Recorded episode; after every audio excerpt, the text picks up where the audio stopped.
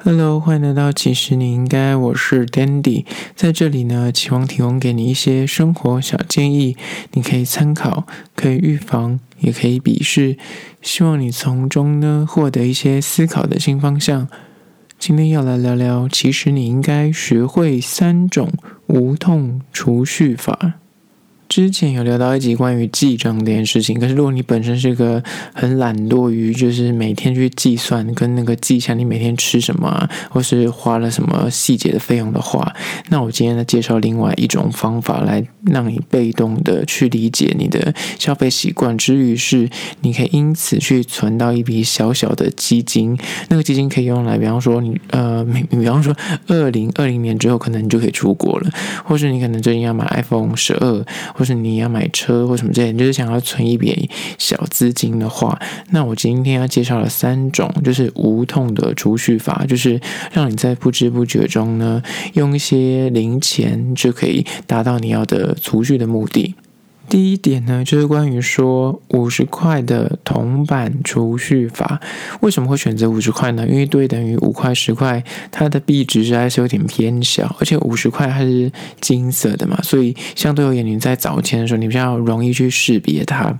然后就举例一下，比方说，呃，什么叫做五十块储蓄法？就当你每当你找的钱，你有五十块的时候，你就是不要再把它花掉，你就是有意识的把这个五十块放到你的钱包里面，然后每每天回去，如果有多五十块，你就把它投进去。你就尽量能够让他找你五十的时候，你就尽量就是以搜集的概念。比方说，你现在买一杯饮料五十五块，那你身上刚好有一张一百，有一个五块，那你就给他一百零五。就希望如果能够让你在找钱的同时，你能够去获得一个五十块，那你就尽量的搜集。你不要因为就是贪图，就是不想要存钱，然后就尽量一直花。就是只要举凡有任何的机会，你就要。有意识能够收集越多越好，就是尽量就是出门就是尽量用纸钞去消费。当然，如果你已经习惯了用电子消费，那这招可能对你来说就会比较麻烦。你可以就是今年就是改用纸钞过生活，那这样子你可能获得五十块硬币的机会就比较高。那如果你真的是有意识的做这件事情，你可能每天出去买个早餐啊、午餐，这样存下一天最多可以到两到三个，都是很简单的事情。那这样一年。就是换算下来，一年可以存下大概三到四万不等。那三到四万，对于如果你就是想要买一支手机，或是你想要买一些比较高单价的三 C 产品，那对你来说，那其实年末你可能就可以买个好的吸尘器，或者好的什么电视之类的。那就是这种很无痛，就是在你有意识的去做这个收集五十块的有趣的这个小储蓄游戏之下，你就可以轻松的达成这个目标。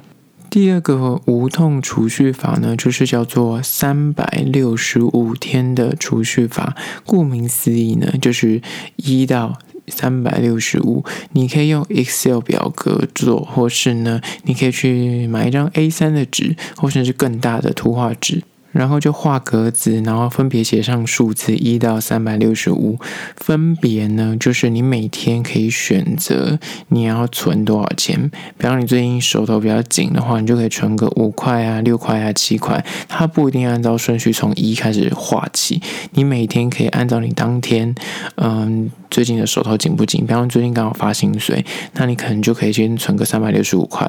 然后，当你就是月初的时候比较有盈余的时候，你就可以存一些数字比较大。然后每天画一格，就变成这个趣味的游戏。但你每天一定要是确实的存下跟那个日期相对等的数字的钱。就是你可以买一个漂亮的存钱筒，或者买个最普通的那个猪的形状的存钱筒，然后就是把上面的数字给存进去。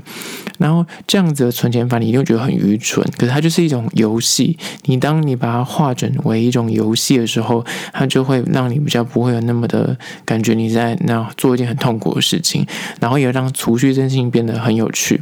但这件事情呢，你听起来感觉那还好吧，一天才存一两块钱，然后最多才三百六十块，是能够存多少？可是我告诉你，这样换算下来，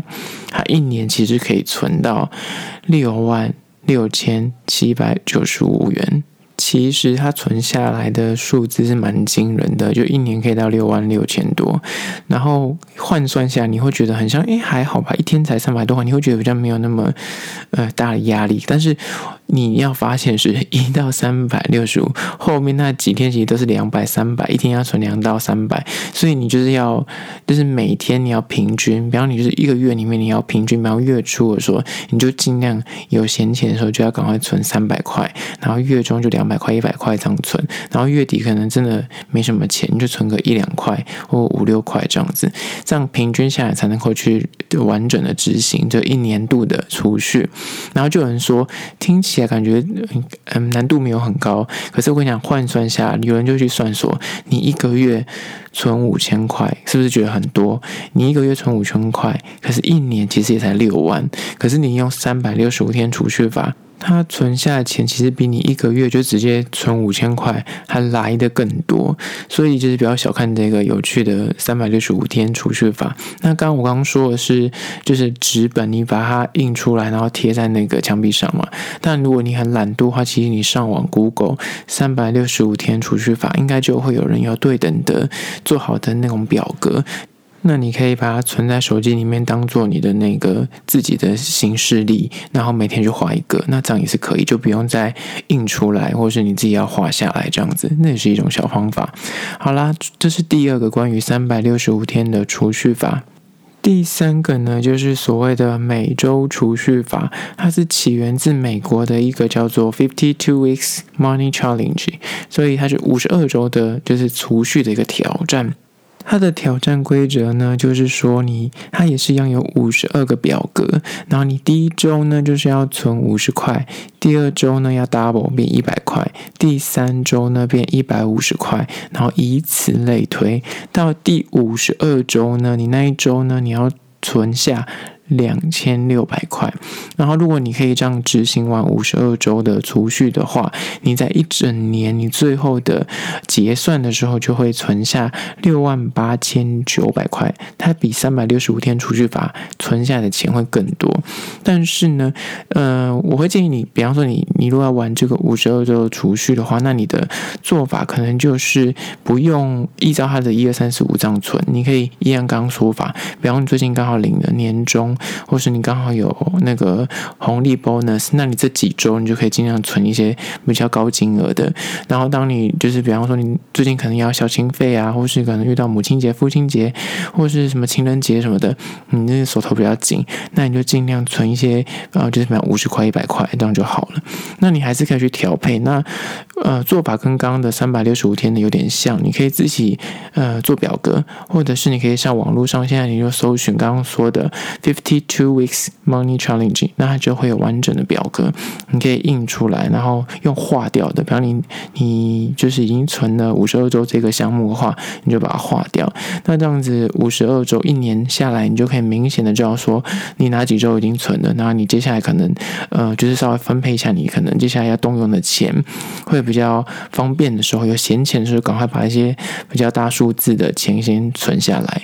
那如果你完整的执行完之后呢，我觉得。觉得它是可以，的确可以存，哎，六七万是不小的数目，你可甚至可以买机车，或是可以出国去一些比较远的地方了，甚至是你可以做一些股票投资，因为六七万已经算是一个小资本额，你可以做一些小小的投资。然后刚举例了三种，就是五十块铜板储蓄法、三百六十五天储蓄法跟每周储蓄法，你可以依照你自己的嗯财务状况，然后去选择适合你的做法。因为我发现许多年轻人，尤其在二十几岁的时候，他们可能就是可能会很容易就变成月光族，有可能是受限于现在的消费习惯都是用那种现金卡或是信用卡，真的你花钱比较没有知觉，然后加上如果你没有记账的习惯，你真的很容易一天出去一两千块就喷了，然后你可能刚领完钱，然后回家就发现哎。诶我怎么钱包空了？你就一刹那觉得说自己就是被偷，就是有点那种被害妄想症。你觉得说，哎，我的钱怎么会